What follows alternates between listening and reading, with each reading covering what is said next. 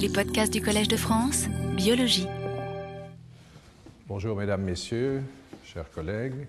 Euh, nous allons continuer le cours sur euh, vision, traitement de la forme et du mouvement. Et si vous voulez, ici c'est le, le cœur, le nœud de la question, c'est-à-dire la question de la sélectivité neuronale. C'est la puissance de calcul du cerveau. Et donc j'ai voulu commencer mon premier cours plus détaillé sur ce sujet-là. Alors vous vous souvenez que à la fin de, mon, de ma leçon inaugurale, j'ai terminé par ce schéma-ci. Je vous ai dit, euh, dans ma leçon inaugurale, je sais que j'ai dit beaucoup de choses et trop de choses. Euh, je vous rappelle quelques points. D'abord, il n'y a rien de plus important que le cerveau dans la biosphère. Pour comprendre le cerveau, il faut comprendre non seulement les molécules, mais les circuits. Et alors, il y a une espèce d'âge d'or qui s'ouvre en ce moment. Et c'était un, grand message d'espoir que je vous avais lancé à la fin de ma euh, leçon inaugurale, c'est que jamais on a été dans une position comme celle-ci, où grâce à une convergence de trois techniques, on, arrive, a l'espoir de pouvoir percer justement ces circuits euh, du cerveau, non seulement le cerveau euh, normal, si vous voulez, celui de l'homme normal, celui qui, le vôtre et le mien, mais aussi euh, le cerveau malade. Alors ces trois techniques, ce sont euh, d'un côté les enregistrements unitaires, ça c'est une technique qui existe depuis le milieu du siècle dernier, arrive, par laquelle justement on arrive à cerner la sélectivité neuronale, c'est donc très fort ce, ce qui va nous intéresser aujourd'hui. Alors, il y a l'autre extrême qui est l'imagerie fonctionnelle humaine, qui est un domaine explosif et dans laquelle la France investit énormément et est un des meneurs euh, au point de vue mondial grâce aux nouvelles euh, réalisations de Neurospin. Et alors il faut arriver à relier ces deux mondes, et je vous avais dit que grâce à l'émergence et au développement d'une technique similaire, mais cette fois-ci chez le modèle animal, chez le primate non humain, on arrive pour la première fois à faire le pont entre ces deux extrêmes. Et donc cette triade, que j'ai appelée la triade des sciences cognitives, à mon avis, ouvre d'énormes perspectives. Alors dans le suite du cours, la façon dont euh, je, je vais procéder, c'est que je vais consacrer trois cours à chacune de ces trois techniques de base. Donc aujourd'hui, on est surtout ici dans les enregistrements unitaires. La semaine prochaine, on sera ici dans l'imagerie fonctionnelle humaine. Et dans quelques semaines, après les vacances de Pâques, on va aborder cette technique-ci et la mettre en rapport avec cela. Ce sera le, troisième cours, on, on, voit les trois volets. Et alors, il y aura quatre cours qui vont suivre après, où on va au contraire prendre une vue plus synthétique et on va essayer d'appliquer ces trois techniques à des questions précises, à un thème très précis, la forme bi et tridimensionnelle, les actions, etc. Et puis le dernier cours, on va retourner au cerveau malade. Donc aujourd'hui, c'est cette première technique qui est celle qui permet de cerner la sélectivité neuronale qui est à l'honneur. Alors, pour bien euh, clarifier les choses, j'ai même fait une dia euh, de, texte pour que, quelque chose qui sera disponible sur le site par après. Donc, c'est la sélectivité neuronale qui vraiment représente la capacité d'analyse du cerveau. Et donc on a cette énorme machine corticale qui fait une analyse de toutes sortes de choses, pas seulement de la vision. Seulement, il se fait que la vision est un, système modèle, si vous voulez, parce que c'est un système qui, on l'a vu la, semaine dernière, est extrêmement développé, mais c'est aussi un système qu'on peut très très bien étudier, qui a été fort étudié. Donc il sert un peu de modèle à tout le restant. Et donc, la sélectivité neuronale, c'est vraiment la capacité d'analyse du cerveau au niveau cortical. Alors, elle se traduit, comme je vous l'ai montré, je vais vous remontrer, on va voir beaucoup d'exemples aujourd'hui, par une espèce de courbe d'accord. Et ce qui est important dans cette courbe d'accord, c'est qu'il y a certaines valeurs des paramètres pour lesquels le neurone répond beaucoup, mais surtout qu'il y a d'autres valeurs pour lesquelles le neurone ne répond pas. En fait, la notion de sélectivité implique oui pour certaines valeurs, non pour d'autres valeurs. Donc la notion de sélectivité, elle est là. C'est-à-dire que le neurone ne répond pas à tout. Il n'y a pas d'information là-dedans. il y a de l'information parce qu'il répond dans certains cas et il ne répond pas à d'autres cas. Et ceci vous permet de suite de comprendre pourquoi j'ai choisi euh, de me suivre dans le séminaire. Euh, ne pas répondre à certaines valeurs, ça implique une, des entrées inhibitrices, et il y a peu de gens au monde qui ont autant et aussi bien étudié l'inhibition intracorticale qu'Yves Régnac. Donc ça, ça vous situe immédiatement pourquoi j'ai choisi Yves comme euh, séminariste. Alors, pourquoi est-ce que ces courbes d'accord et cette sélectivité représentent la puissance de calcul C'est que un seul neurone ne fait rien. Ce qui est important, c'est qu'on ait une population de neurones sélectifs. Donc, je vous montrerai chaque fois des courbes pour des neurones. Ce que vous devez ajouter, c'est que chaque fois, il y a des milliers, des millions de neurones similaires qui ont le même genre de caractéristiques. Et c'est cette population de neurones sélectifs qui fait le travail.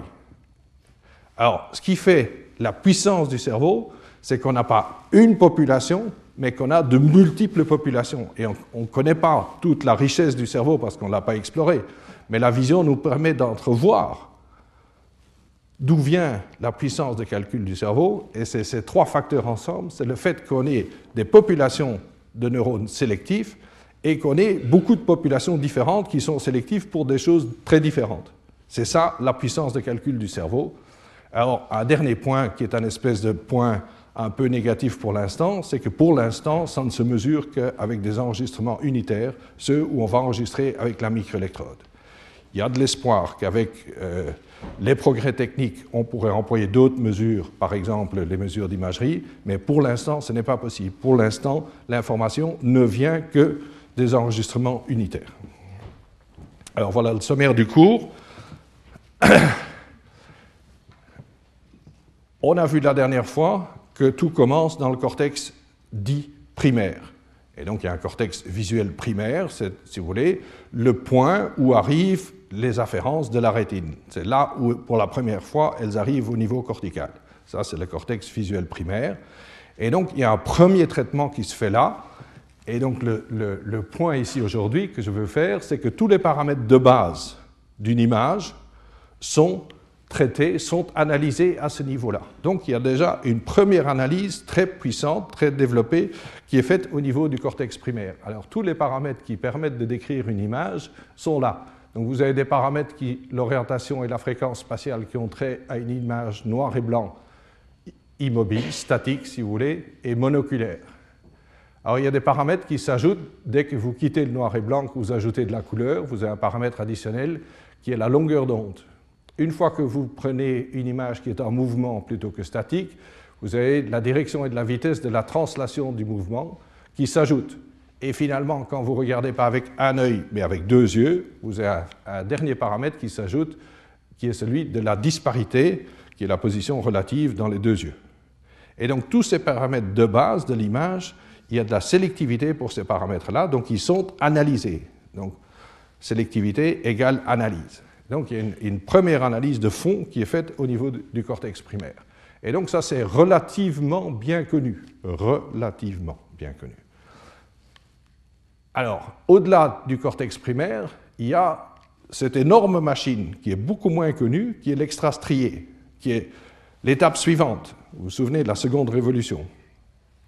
Et donc, chez le primate non humain, qui est le modèle dans lequel on fait ces enregistrements, vous savez qu'il y avait une trentaine d'aires qui suit le cortex primaire. Donc, il y a déjà une analyse puissante au niveau du cortex primaire, et puis vous avez 30 autres aires qui font également des analyses, mais dont on sait beaucoup moins.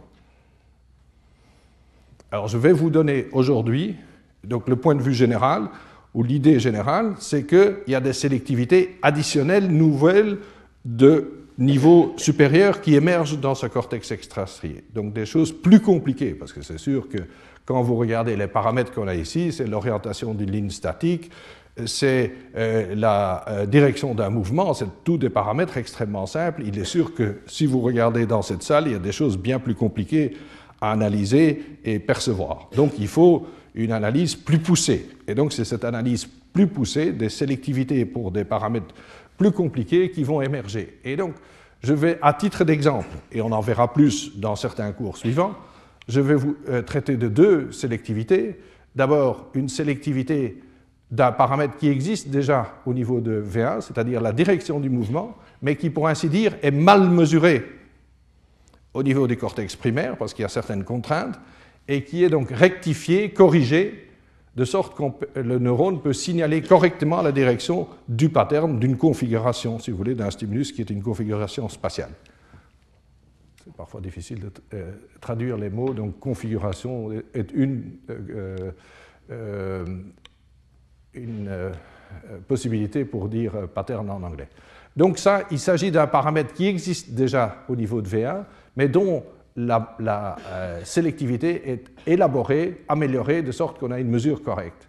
Alors, plus fort, c'est qu'il y a carrément une sélectivité pour quelque chose de neuf, quelque chose qui vraiment n'existe pas au niveau du cortex primaire, qui va émerger. Et là, on va prendre l'exemple d'une région qu'on appelle, euh, de l'extrastrié qu'on appelle MSTD, et je vous montrerai où elle se trouve, dans laquelle on fait une analyse du flot optique. Le flot optique, c'est le changement de luminance que vous avez sur votre rétine quand vous marchez. Quand vous marchez, vous regardez un mur devant vous, vous allez avoir euh, une espèce de striation, de, de mouvement divergent sur votre rétine qui contient énormément d'informations. Et le début de l'analyse de cette configuration de mouvement qu'il y a sur votre rétine se fait dans MSTD, c'est l'analyse euh, des composantes du flot optique. Donc on va traiter ces deux exemples comme attributs euh, soit une amélioration, un perfectionnement de l'analyse qui se fait au niveau de V1, et puis carrément l'émergence de nouvelles choses. Alors, ce qui va avec la sélectivité neuronale, c'est l'architecture fonctionnelle, si vous voulez, la contrepartie au niveau de l'air, au niveau de la région. La sélectivité neuronale, c'est un concept qui s'applique à un neurone. L'architecture fonctionnelle, est une notion qui s'applique à une région corticale. C'est une propriété d'une région qui dit comment sont organisés, comment sont localisés dans cette aire les différents neurones. Et donc, je vous avais, dans ma leçon inaugurale, donné l'exemple de l'organisation colonnaire qui a été établie initialement par Hubble et Wiesel, entre autres pour l'orientation. Et je vous avais dit qu'il y a une raison très forte pour laquelle il y a ces organisations, c'est que les connexions sont chères dans le cerveau. Ça coûte cher. Entre autres parce que notre boîte crânienne, elle est limitée et donc il faut tout caler dans, un volume réduit. Et donc les collections sont chères. Donc il y a un principe énorme, très très fort, qui dit que ceux qui doivent interagir, les neurones qui doivent interagir, doivent se trouver tout près l'un de l'autre. Donc connexion courte. Et alors il faut, si vous voulez, il y a une contrainte sur ce principe, c'est que les régions comme V1 et les régions immédiatement voisines ont une organisation topographique. Et donc, quand vous dites je dois mettre les neurones ensemble, qui se ressemblent, qui doivent travailler ensemble, vous ne pouvez pas tout mettre ensemble et faire un grand paquet parce que alors ça violerait la rétinotopie. Donc il faut répartir ces amalgames, ces, associations, ces, rassemblements, il faut les répartir d'après la rétinotopie. Et donc ça donne cette organisation très stricte en colonne. Ce qu'on va voir, c'est qu'au niveau de l'extrastrié, cette contrainte disparaît progressivement. Les régions les plus élevées ne sont plus organisées rétinotopiquement. Donc cette contrainte disparaît, et c'est peut-être ça qui explique qu'à des niveaux euh, plus élevés, et on va en voir un exemple aujourd'hui, et peut-être que le professeur Tanaka, qui donnera un séminaire dans quelques euh, semaines, euh, c'est lui qui a beaucoup travaillé dans l'inférotemporal là-dessus, on a une organisation que moi j'appellerais en patch, qui n'est plus vraiment strictement coloniaire, mais qui suit toujours ce principe que les neurones qui sont similaires doivent être voisins. Seulement, il n'y a plus cette organisation très nette, cette contrainte de la rétinotopie, et donc les patchs peuvent être peut-être de taille variable. C'est ça qui fait un petit peu que l'organisation n'est pas aussi claire. Mais le principe des connexions courtes, lui, il reste valable partout dans, dans le cortex. Voilà, donc le schéma pour aujourd'hui. On commence donc par V1, un rappel d'une figure que vous avez déjà vue. Vous avez l'œil qui est immobile, le singe fixe, euh, et donc tout ce qui se passe sur l'écran euh, est projeté sur la rétine, puis à la voie rétino géniculé et nous arrivons ici au cortex visuel primaire. Et c'est donc là que nous mettons notre électrode, c'est là que nous enregistrons. Et ceci, ce sont des données originelles de Hubble et Wiesel. Et je vous rappelle deux choses. Ah ben voilà. Oui. D'abord, ils ont employé des barres plutôt que des petits ronds qu'on employait dans la rétine. Ils ont trouvé que grâce à ces stimuli allongés, ils arrivaient à faire euh, cracher les neurones pour qu'ils répondent. Ils ont trouvé la courbe d'accord, ici la sélectivité pour l'orientation. Vous voyez que ce neurone, ici, il y a les potentiels d'action, donc ceci représente l'activité du neurone. Il y en a beaucoup pour cette orientation quasi verticale, il y en a beaucoup moins pour une, orientation horizontale. Donc ceci, c'est la sélectivité neuronale pour le paramètre orientation statique d'un stimulus allongé. Première euh, découverte. Seconde découverte, c'est que euh, ces neurones avaient un champ, euh, un champ récepteur qui était organisé en zones qui répondaient à l'allumage du stimulus et d'autres zones séparées qui répondaient à l'extinction du stimulus. C'est la fameuse cellule simple. Et comme je vous ai dit, ils avaient émis une hypothèse comment naissait ce champ euh, récepteur par une euh, euh, combinaison d'entrées positives à partir du genouiller. Donc ça, on l'a vu la dernière fois. Il y a d'autres neurones dans V1 qui s'appellent les neurones complexes, qui ont des propriétés similaires, c'est-à-dire qu'ils sont toujours sélectifs pour l'orientation, mais ils ont un champ un peu plus, plus, grand et surtout plus compliqué dans le sens que les mêmes positions du champ répondent à la fois à l'allumage de la cible ou du stimulus et à l'extinction. C'est ça la caractéristique qui les dissocie des cellules euh, simples, c'est qu'au même endroit, vous pouvez avoir une réponse à l'allumage et à l'extinction. Et de nouveau, Hubel et Wiesel avaient émis une hypothèse sur comment naissaient ces champs récepteurs. C'est en combinant plusieurs neurones simples, euh, en les faisant converger sur le même neurone euh, que naissait le champ récepteur complexe. Alors, il y en a toujours qui sont oubliés. Hubel et Wiesel, à l'origine, avaient décrit un troisième type de neurones, ceux qu'ils avaient appelés les hypercomplexes. Et ce qui faisait la spécialité des hypercomplexes, c'est qu'ils n'aimaient que les barres très très courtes. Ils n'aimaient pas des stimuli très longs. Et ils disparaissent. Dans beaucoup d'études, maintenant, on ne parle plus que de ces deux premiers, pour de multiples raisons. Une des raisons, c'est que les hypercomplexes sont beaucoup plus difficiles à trouver parce qu'ils ont des champs euh, récepteurs très petits, très spécialisés. Il faut la bonne longueur, la bonne orientation. Ils sont relativement. Et donc, on les a oubliés. Et vous allez, vous allez voir, c'est un des points de mon cours, c'est qu'on a eu tort de les oublier. Alors, comment est-ce qu'on les trouve, les hypercomplexes? Ça, c'est une vieille dia qui vient du temps où j'étais en Australie chez Peter Bishop. Euh, et c'est euh, dans mon cours le seul, les seuls neurones du chat que je vais vous montrer.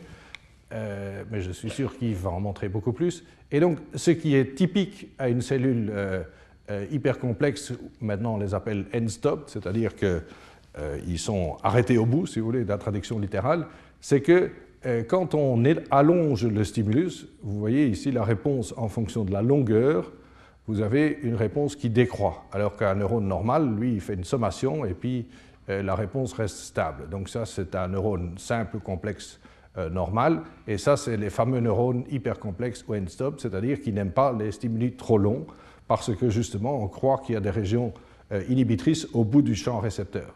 Et donc, pour mettre en, évidence ces champs euh, inhibiteurs, on peut faire une courbe comme ici, on peut allonger que d'un côté. Donc vous avez ici un stimulus dont un bout est fixe et on allonge que d'un côté. Et vous voyez qu'à ce moment-là, vous trouvez une courbe qui redescend ici. Donc ça, ça montre qu'il y a une inhibition de ce côté-ci. Si vous faites la même chose de l'autre côté, vous avez également une inhibition de l'autre côté. Donc des deux côtés, il y a une région inhibitrice qui empêche le neurone de répondre à des stimuli très allongés. Il ne marche que pour des stimuli euh, très courts. Alors, une des raisons pour laquelle on a dit, bon, ben, ça, c'est pas très intéressant, c'est qu'à l'origine, on croyait que c'était des neurones qui euh, servaient à, rendre compte, à analyser la longueur. Mais ce n'est pas du tout ça. C'est des neurones beaucoup plus intéressants. Ah non, avant que je dise ça. Et donc, on les a oubliés longtemps. Ça, c'est un travail des années, euh, fin des années 70 en Australie, chez le chat. Et chez le singe, Schiller les avait décrits en 76. Et puis après, chez le singe, on, les a oubliés. Et ça, c'est une étude extrêmement récente d'Harvard euh, de l'année dernière, de Margaret Livingstone, qui a montré qu'effectivement, euh, il y a toute une série de neurones qui sont euh, de ce type-là, qui sont end-stop. C'est une diapo un peu compliquée, je m'en excuse. Ce qu'il faut regarder, c'est les courbes en noir, celle-ci. Et là, vous voyez bien qu'après une sommation initiale, vous avez une chute de la réponse pour les grandes longueurs. Donc ça, c'est de nouveau des neurones end-stopped ou hyper complexes. Et vous comparez ça à d'autres neurones qui ne font qu'augmenter et qui n'ont pas d'inhibition, euh, qui marchent le mieux pour les grandes longueurs. Le point de ce papier, et c'est comme ça qu'il est parvenu euh, à être euh, publié dans Nature Neuroscience, c'est qu'ils ont montré qu'il fallait que le contraste soit le même, que si vous prenez un centre qui est blanc et vous faites des queues qui sont noires, vous n'avez pas cette inhibition. C'est en fait ça la nouveauté. C'est donc que vraiment, il faut que l'allongation, ce soit celui du même stimulus, euh, d'un seul stimulus, que c'est donc cette longueur-là qui, détermine cette inhibition. Cette inhibition ne se met pas en route, ne se met pas en jeu si vous avez un changement de contraste entre la partie centrale et la partie euh, périphérique du stimulus, si vous voulez. Le point important, pour la raison pour laquelle je montre cette dia, c'est que chez le singe éveillé, on trouve bel et bien, mais il faut les chercher, ils sont difficiles à trouver, euh, des neurones euh, hyper complexes. Et à mon avis, la raison pour laquelle ils sont là, c'est pas tellement pour mesurer la longueur, mais pour signaler la présence de points remarquables dans l'image. Dans une image, si vous regardez ici, il n'y a pas que des contours allongés, bien au contraire. À tous les bancs, il y a des coins. Et donc, il faut aussi analyser ces coins. Il y a beaucoup de contours, comme ici, qui se terminent. Et donc, je crois que, et, il y a des évidences pour cela, c'est que ces neurones euh, end-stopped ou hypercomplexes, ils ne servent pas tellement à signaler euh, la longueur, mais au contraire les points remarquables, comme les coins ou bien la terminaison d'une ligne. Si euh, une des régions inhibitrices est beaucoup plus forte que l'autre, le neurone va signaler ou va bien fonctionner quand vous avez une ligne qui se termine à cet endroit-là. Et donc, le, signalement de ces points remarquables euh, euh, peut être fait par ces neurones, et vous allez voir que le fait de les avoir oubliés a joué de mauvais tours à une série de gens très prestigieux. Donc on va y revenir. Alors, on est toujours dans V1, on va passer en revue quelques-unes des sélectivités. On ne va pas toutes les voir, on va voir quelques-unes. Je vous ai parlé de la sélectivité pour l'orientation. Euh, ce que cette euh, figure vous montre, ceci est pris euh, d'une étude récente dans le singe vigile, c'est qu'il y a une grande variation d'après la position laminaire. Et alors, il y a des couches d'entrée, comme la couche, ici une erreur, c'est 4C bêta, mais 4C alpha et 4C bêta, ceci c'est l'entrée de même que la couche 4A. Et donc au niveau de l'entrée des couches d'entrée, la, sélectivité pour l'orientation est beaucoup moins forte que pour des couches euh, euh, qui sont au-delà, les couches 5, 6 ou bien les couches 2, 3. Donc il y a une variation laminaire importante. Et il faut noter que euh, c'est important puisque la couche détermine où va aller l'information. Donc je vous ai dit, la couche 4, c'est la couche d'entrée. La couche 2, 3, c'est celle qui projette en avant. Et les couches 5, 6, c'est celle qui retourne en arrière. Donc, le fait qu'il y a des variations des propriétés neuronales d'après les couches est quelque chose d'important parce que ça vous dit comment le système fonctionne.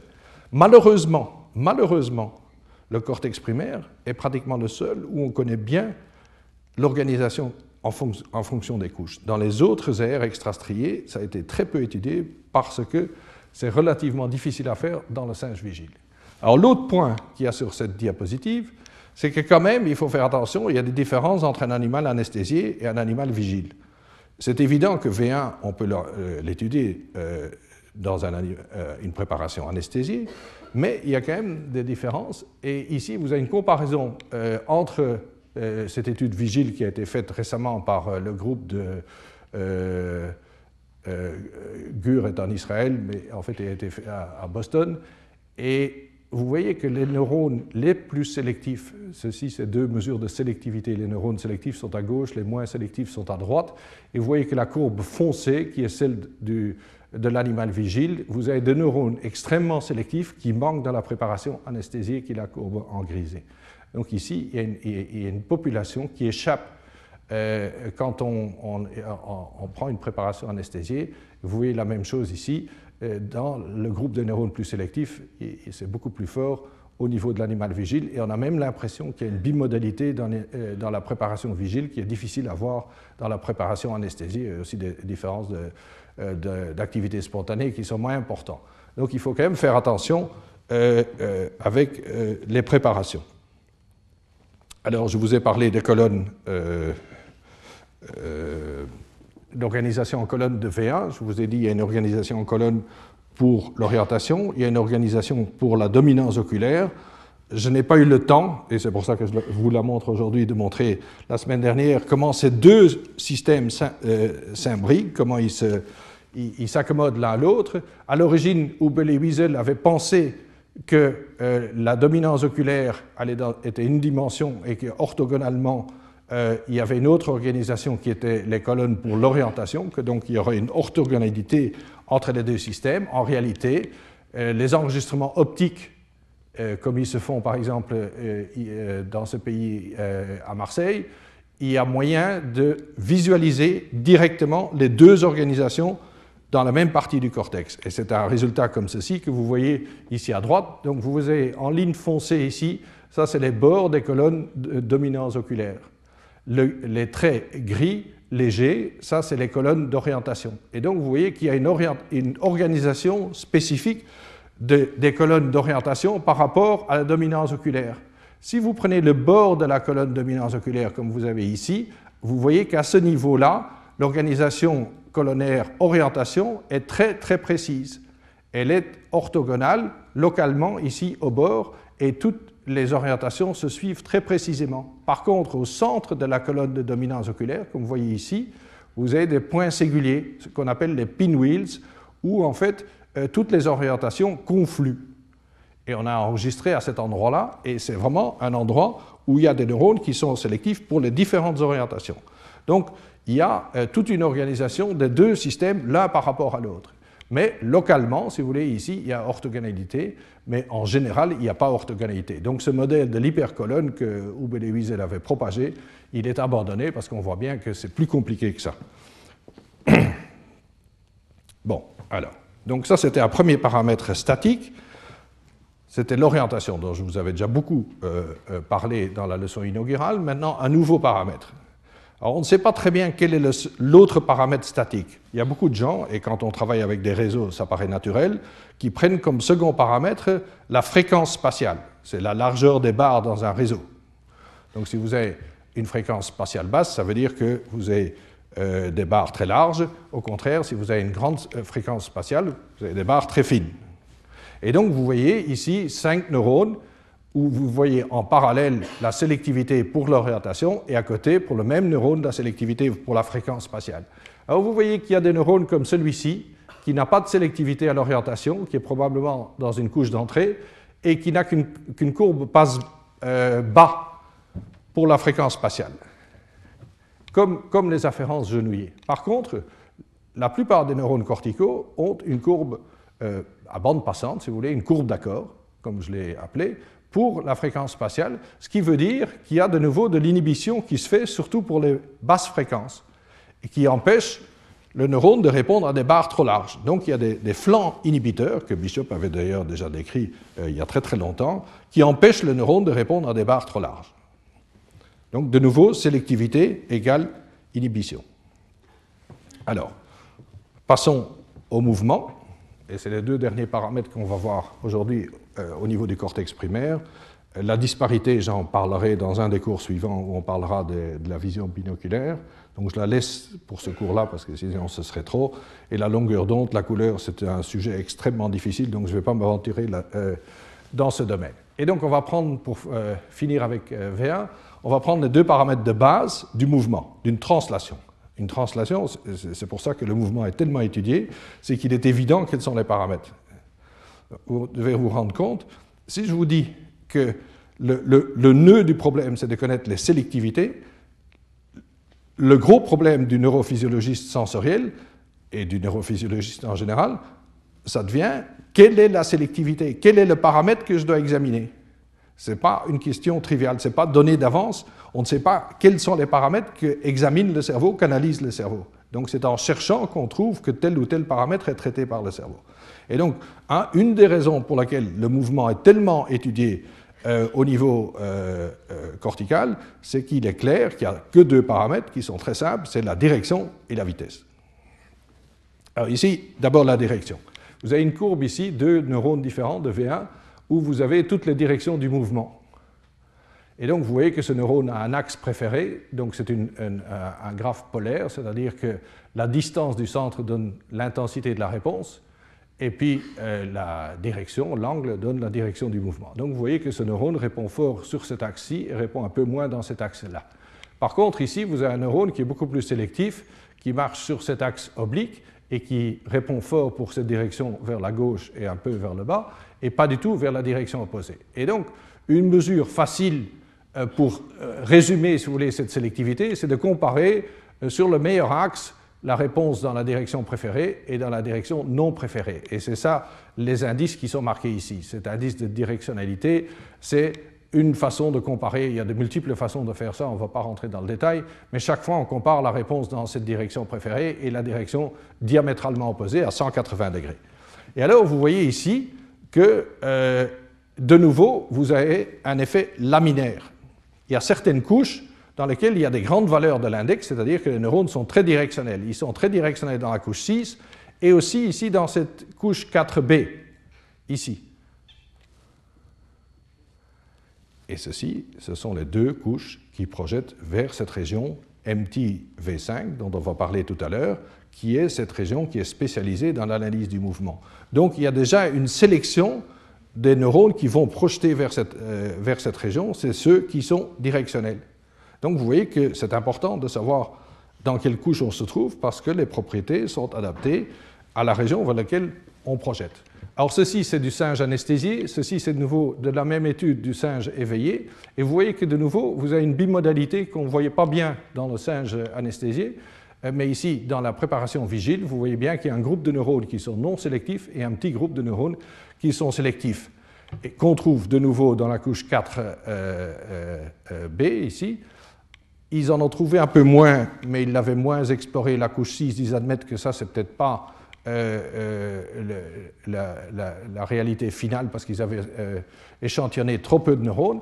La nouveauté additionnelle dans cette étude, mais ça c'est vraiment un détail, c'est qu'à l'intérieur de la couche 4C, entre A et B, ou alpha et bêta, il y a une toute fine couche qu'ils ont identifiée où il y a des neurones extrêmement sélectifs. Et ce qui explique qu'ici, dans cette couche 4C, il y avait quelques neurones qui étaient directionnels. À l'origine, euh, aucun des collaborateurs avait dit oui, c'est que notre euh, lecture des couches n'est pas tout à fait parfaite, c'est en fait tout se passe dans la couche 4b et ce neurone-ci, eh c'est un neurone dont on n'est peut-être pas sûr qu'il était vraiment dans cette couche-là. En fait, si on, travaille très finement sur les couches, on voit qu'il y a une sous-couche ici dans 4cm euh, dans laquelle il y a des neurones extrêmement sélectifs. Vous voyez que même une région tellement explorée, 40 euh, ans après, on peut encore faire euh, des mises au point et des raffinements. Autre paramètre, la vitesse du mouvement. Dans V1, la plupart des neurones sont de ce type-là. C'est des neurones, et ceci est un enregistrement du singe éveillé, euh, du singe, pardon, excusez-moi, anesthésié, c'est des neurones qui ne marchent que pour des vitesses lentes. Et vous savez bien que pendant la fixation, votre œil n'est pas immobile il bouge très légèrement. C'est les micro-mouvements pendant la fixation qui sont très très lents. Et donc tous ces neurones dans V1 qui marchent le mieux pour les vitesses extrêmement lentes, euh, ceci c'est un dixième de degré par seconde, ceci c'est un degré par seconde, ces vitesses extrêmement lentes, c'est ce neurone-là qui travaille pendant la fixation. Et donc la plupart des neurones de V1 sont adaptés à travailler pendant la fixation. Il n'y en a que quelques-uns qui sont de ce type-ci et qui ne marchent pas à la fixation, mais qui se mettent en route quand vraiment il y a un mouvement sur la rétine. Voilà. Et donc, au moment où vous décidez de dire, voilà, je vois du mouvement, c'est probablement parce que la proportion de neurones de ce type-ci par rapport à cela, euh, il y en a plus de ce genre-ci qui, sont euh, qui sont activés. Et de ce fait-là, le système peut déterminer qu'il y a réellement mouvement dans le monde extérieur. Alors, il y a des effets d'excentricité qu'on va passer sous silence. Alors, dernier point sur la vitesse, c'est que la vitesse, c'est une mise en rapport de l'espace avec le temps. C'est delta x sur delta t. Et donc, il faut vraiment montrer que le neurone vraiment fait ce rapport euh, espace-temps. Et pour cela, et ça c'est une analyse dont ils ont le secret à New York dans le groupe de Mofshon, ils ont comparé pour différents réseaux de différentes fréquences spatiales, donc des barres plus ou moins fines, quelle était la courbe de vitesse. Si le neurone fait vraiment extrait vraiment la vitesse et fait une mesure de vitesse, à ce moment-là, quelle que soit la fréquence spatiale du réseau, vous devez trouver la même courbe. C'est ce, neurone de ce type-ci, et ça donne un champ dans l'espace euh, spatio-temporel, je m'excuse de la euh, technicité de, de, ce détail, ça donne une sélectivité qui est orientée. Donc vous voyez que vous avez vraiment de la vitesse parce que, si vous voulez, ici, vous avez l'espace, la fréquence spatiale varie en fonction du temps qui est ici. Vous avez une, réponse qui est inclinée. Donc ça, c'est une vraie sélectivité pour la vitesse. Par contre, ici, vous avez des courbes qui varient en fonction de la fréquence euh, euh, spatiale. Et donc là, euh, vous n'avez pas de rapport entre l'espace et le temps.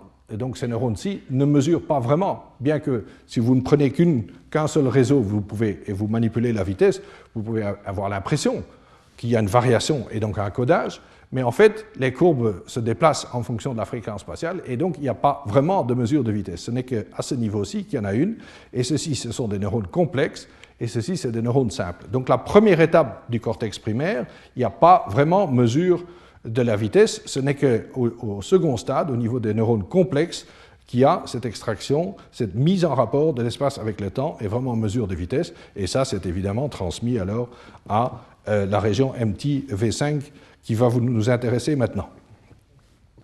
Donc,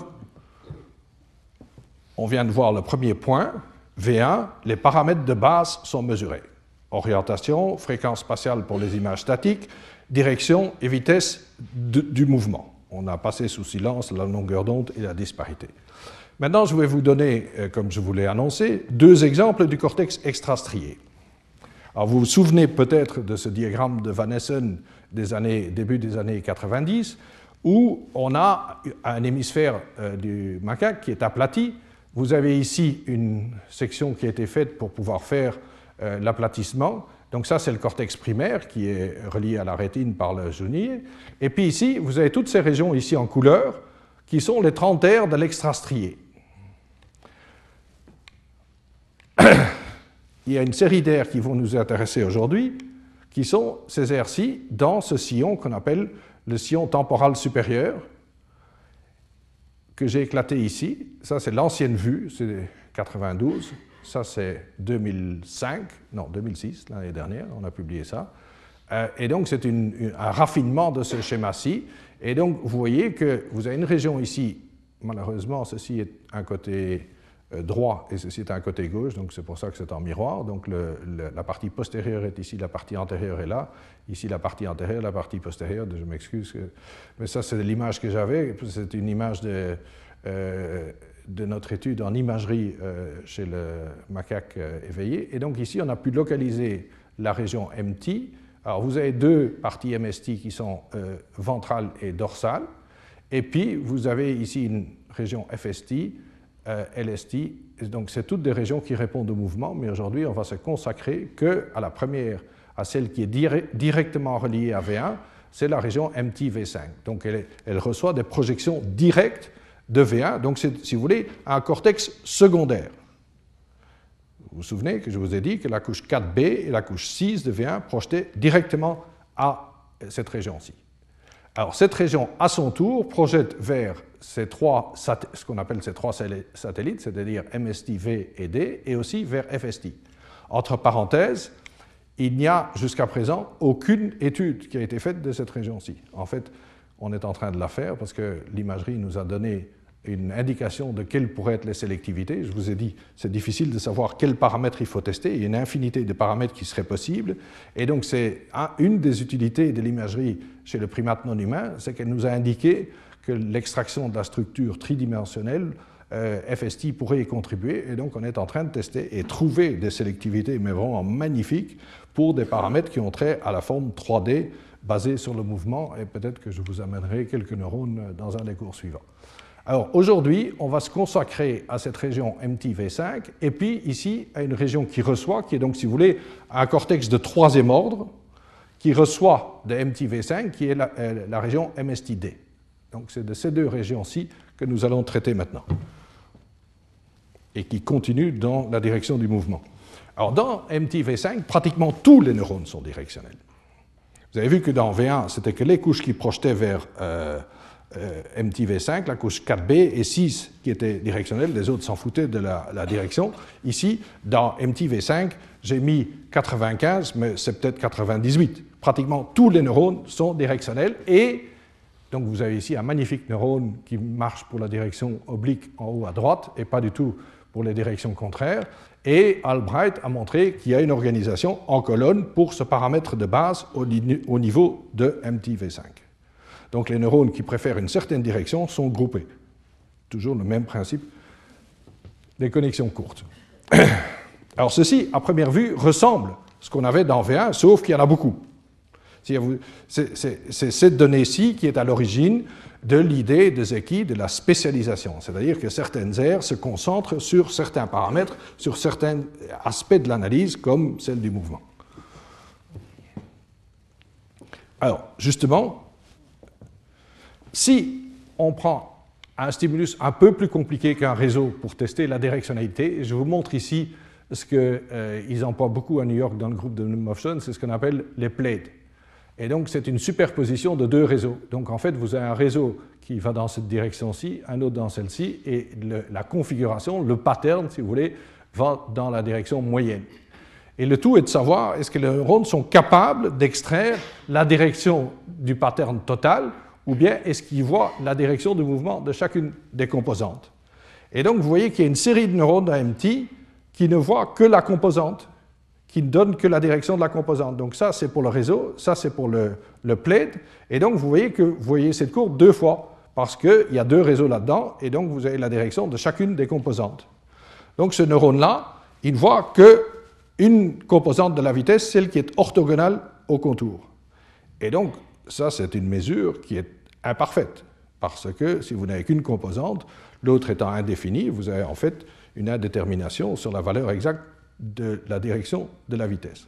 Par contre, il y a ces neurones-ci qui, eux, ont une courbe de direction qui est pratiquement la même pour le réseau et pour le stimulus plus compliqué, pour le plaid. Et cela, donc, voit exactement la direction correcte, si vous voulez, du stimulus. Alors, ils ont fait, euh, donc ça, c'est deux prototypes, si vous voulez. Ici, il y a toute la population d'MT. Ils ont un test très spécifique euh, dont je vous tairai le détail, mais euh, vous pouvez le trouver dans tous les papiers. C'est en fait des corrélations partielles. Et donc ici, il y a un groupe de neurones qui est de ce type-là, il y a un autre groupe de neurones qui est de ce type-là, et puis il y a un certain nombre de neurones qui sont entre les deux, pour lesquels ils ne savent pas déterminer s'ils sont de ce type-ci ou celui-ci. Ce qui est important, c'est que ces neurones-ci apparaissent, ils n'existent pas dans V1, comme je vous le montre dans la diapositive suivante. Au niveau de V1, vous trouvez que les neurones qui sont composantes, même si vous regardez les neurones qui projettent spécifiquement euh, dans la couche 6, ceux qui projettent vraiment vers MT par un test de collision électrique. Donc là, on est sûr que c'est des neurones qui projettent vers MT, même quand on regarde cela, ils sont tous du type composante. Donc ça veut dire que cette sélectivité pour le pattern apparaît dans MT, c'est une élaboration qui n'existe pas au niveau de V1 et qui existe au niveau de l'extrastrié. Donc là, on voit à quoi sert l'extrastrié, c'est à parfaire la mesure qui était imparfaite au niveau euh, du cortex primaire.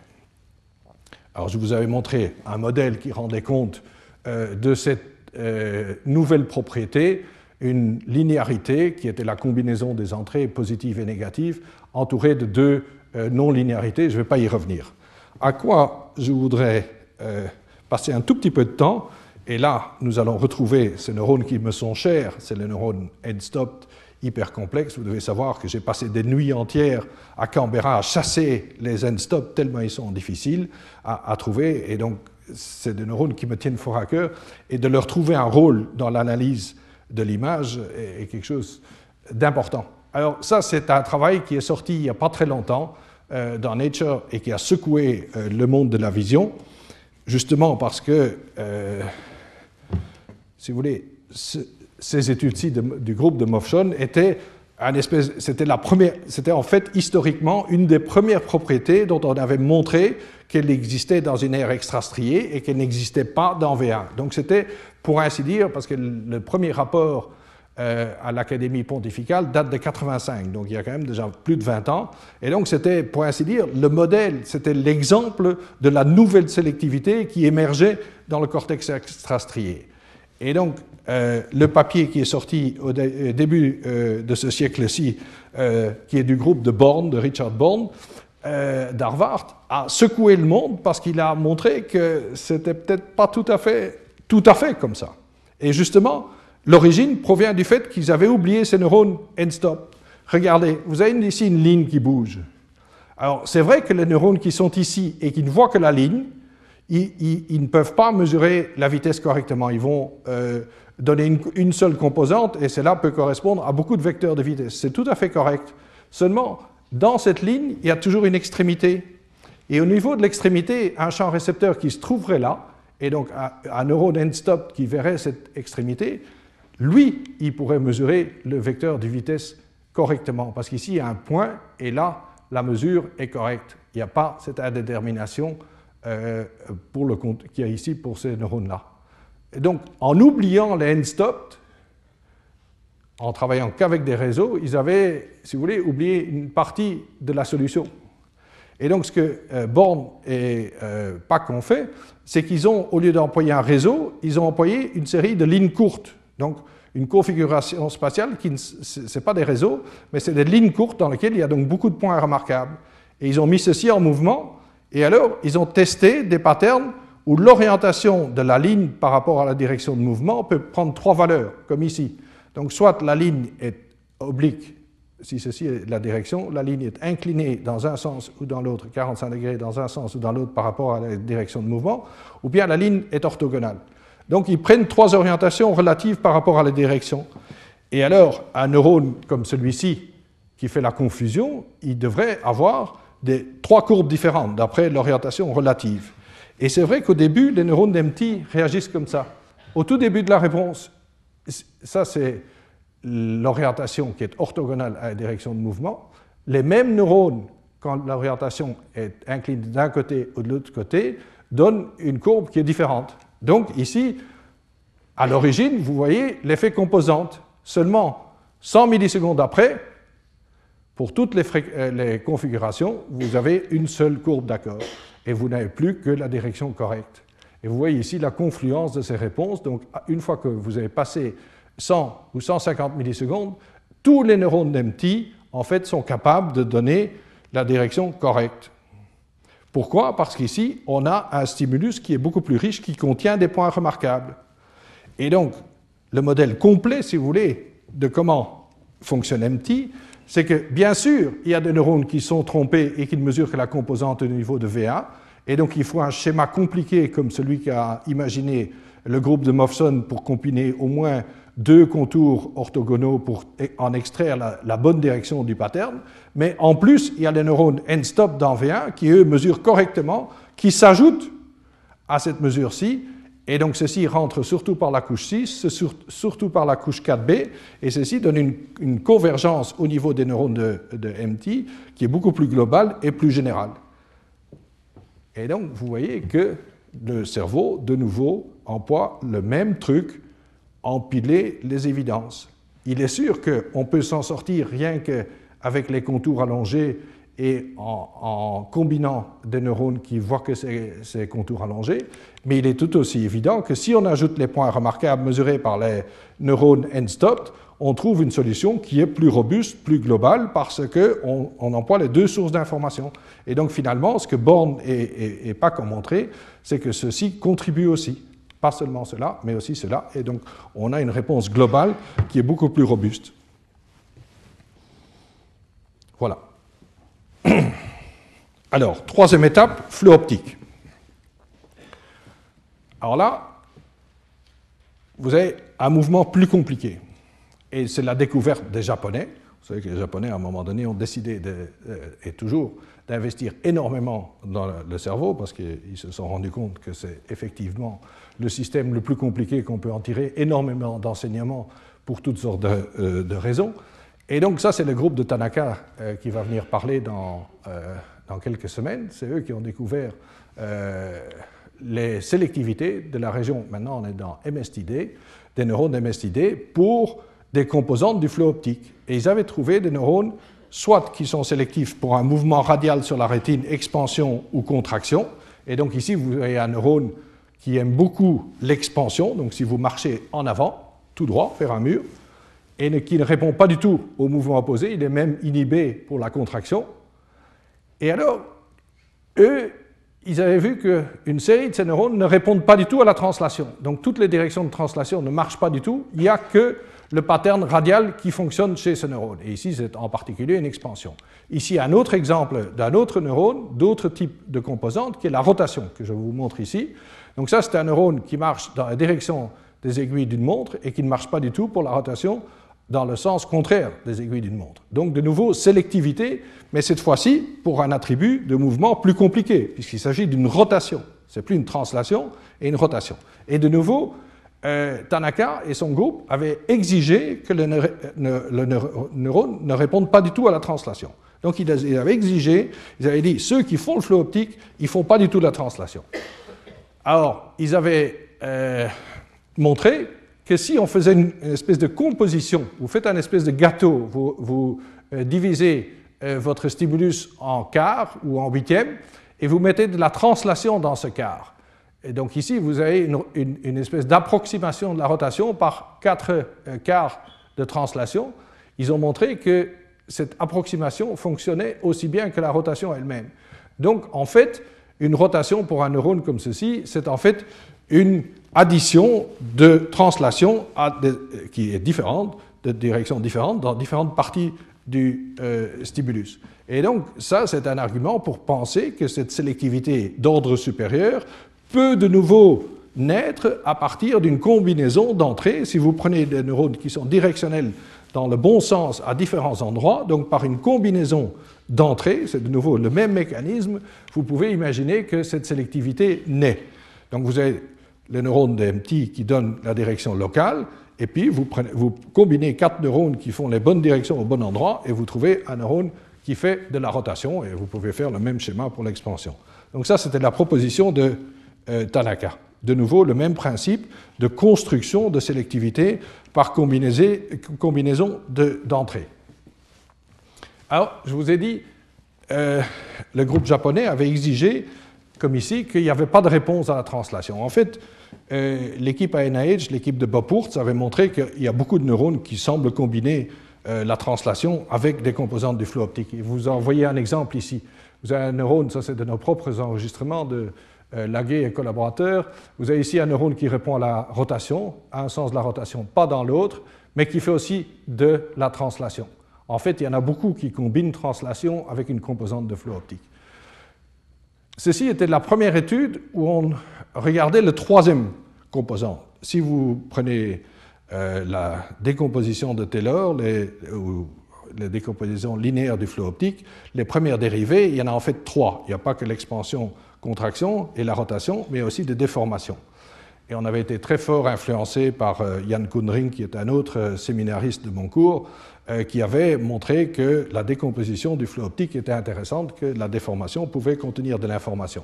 Et donc on avait cherché s'il y avait des neurones qui étaient sélectifs pour cette troisième composante. Et on a dû malheureusement conclure qu'il n'y en a pas du tout. On a trouvé dans les centaines de neurones qu'on a examinés, il n'y en a aucun qui est sélectif pour aucune des déformations. On avait quatre déformations différentes.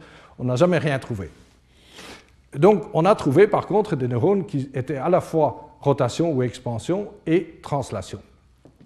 Alors l'autre chose, c'est que, euh, et ça c'était une trouvaille du groupe d'Anderson, c'est qu'on peut mettre en relation expansion et rotation euh, et, les mettre sur le même axe, un axe si vous voulez de direction spirale, parce que si vous prenez par exemple cette rotation ici et vous tournez localement les vecteurs de 90 degrés dans le sens contraire aux aiguilles d'une montre, donc vous tournez chacun des vecteurs ici de 90 degrés, vous trouvez l'expansion. Si vous retournez ces vecteurs-ci maintenant localement de nouveau de 90 degrés, vous trouvez la rotation dans le sens opposé.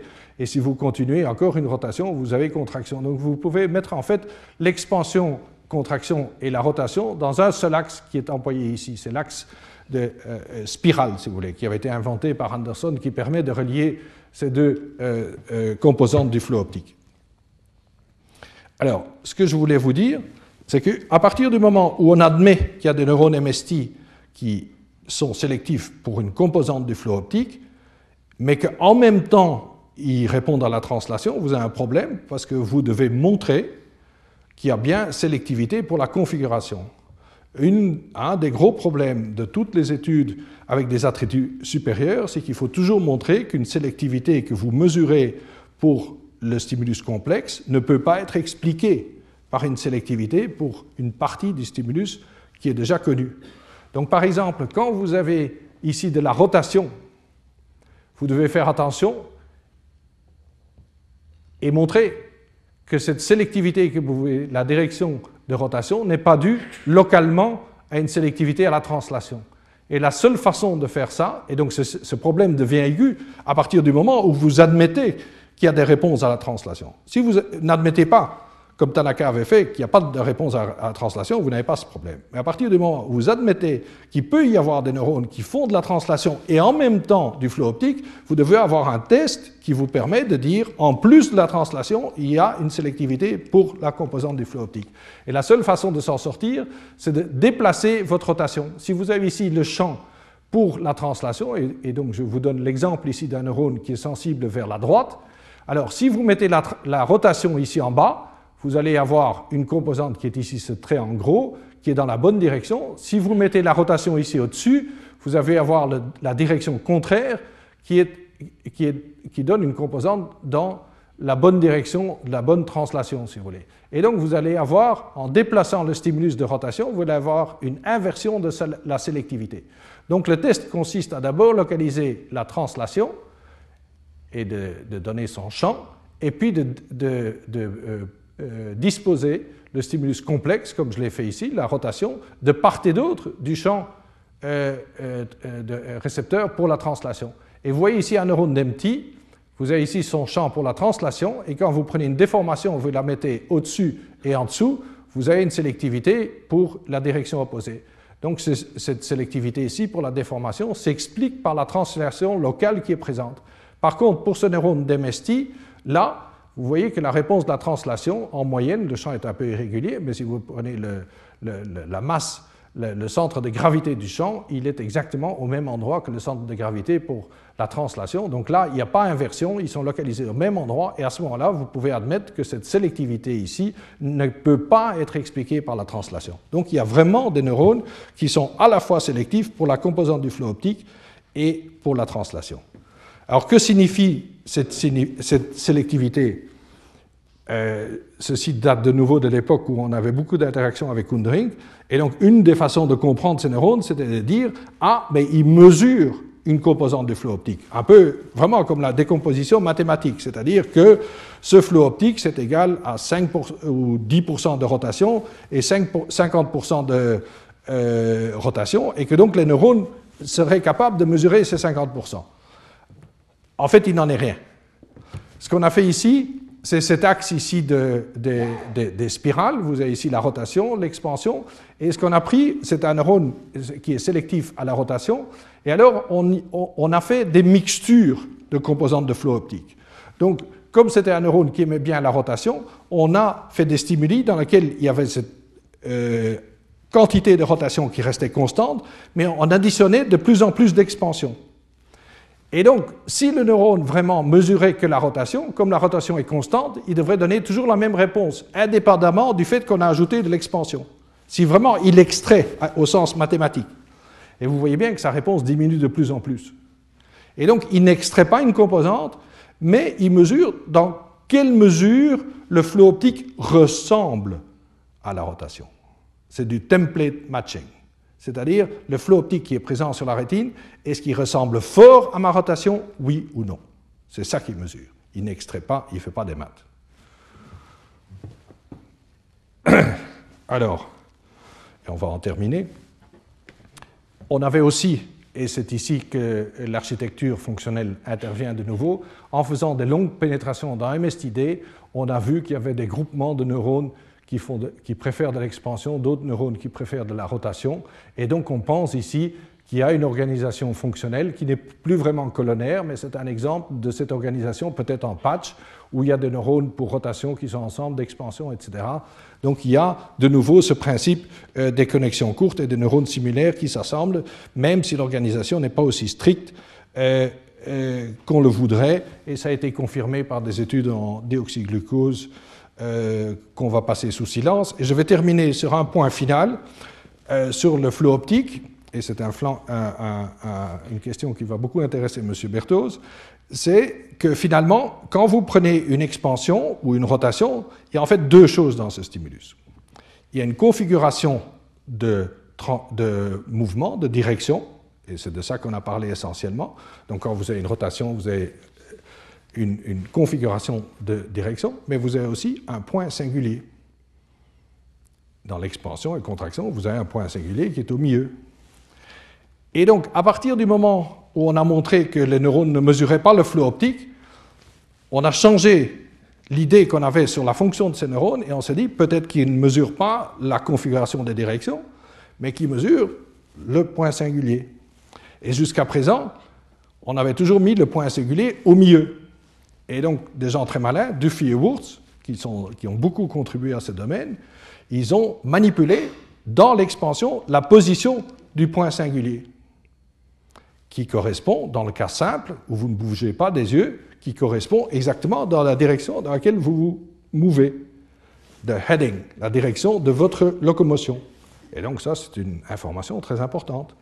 Et donc vous voyez ici des neurones où on a manipulé la position du point singulier. Ici, il est bien au centre, mais ici, il est déplacé dans une direction. Et ceci revient en fait à ajouter un peu de translation à l'expansion. Mathématiquement, c'est la même chose. Et donc, tout au bout, vous n'avez que de la translation. Et donc, finalement, ça, c'est une, configuration de ce que vous avez sur, votre rétine. Et vous voyez qu'il y a des neurones qui sont, eux, sensibles euh, exactement à la position centrale de la singularité. Vous en avez un exemple ici. Mais il y en a d'autres qui sont sensibles à des positions légèrement voisines. Et donc, il y a une analyse qui se fait en termes de la position de la singularité qui contient l'information sur votre direction de mouvement. Vous voyez qu'on voit, on va vers l'utilisation de la vision. Alors cette information est très très mauvaise parce qu'elle dépend de votre mouvement oculaire. Donc vous devez construire tout un système de compensation pour que quand vous faites de la poursuite, vous puissiez quand même extraire votre direction de mouvement qui, elle, ne correspond plus à la position sur votre rétine du point singulier.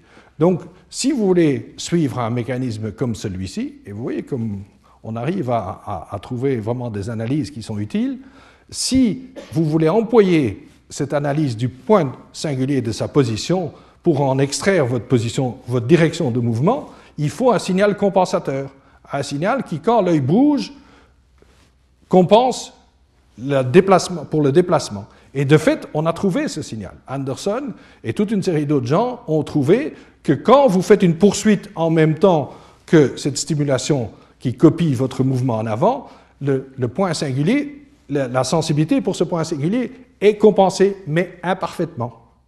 Imparfaitement.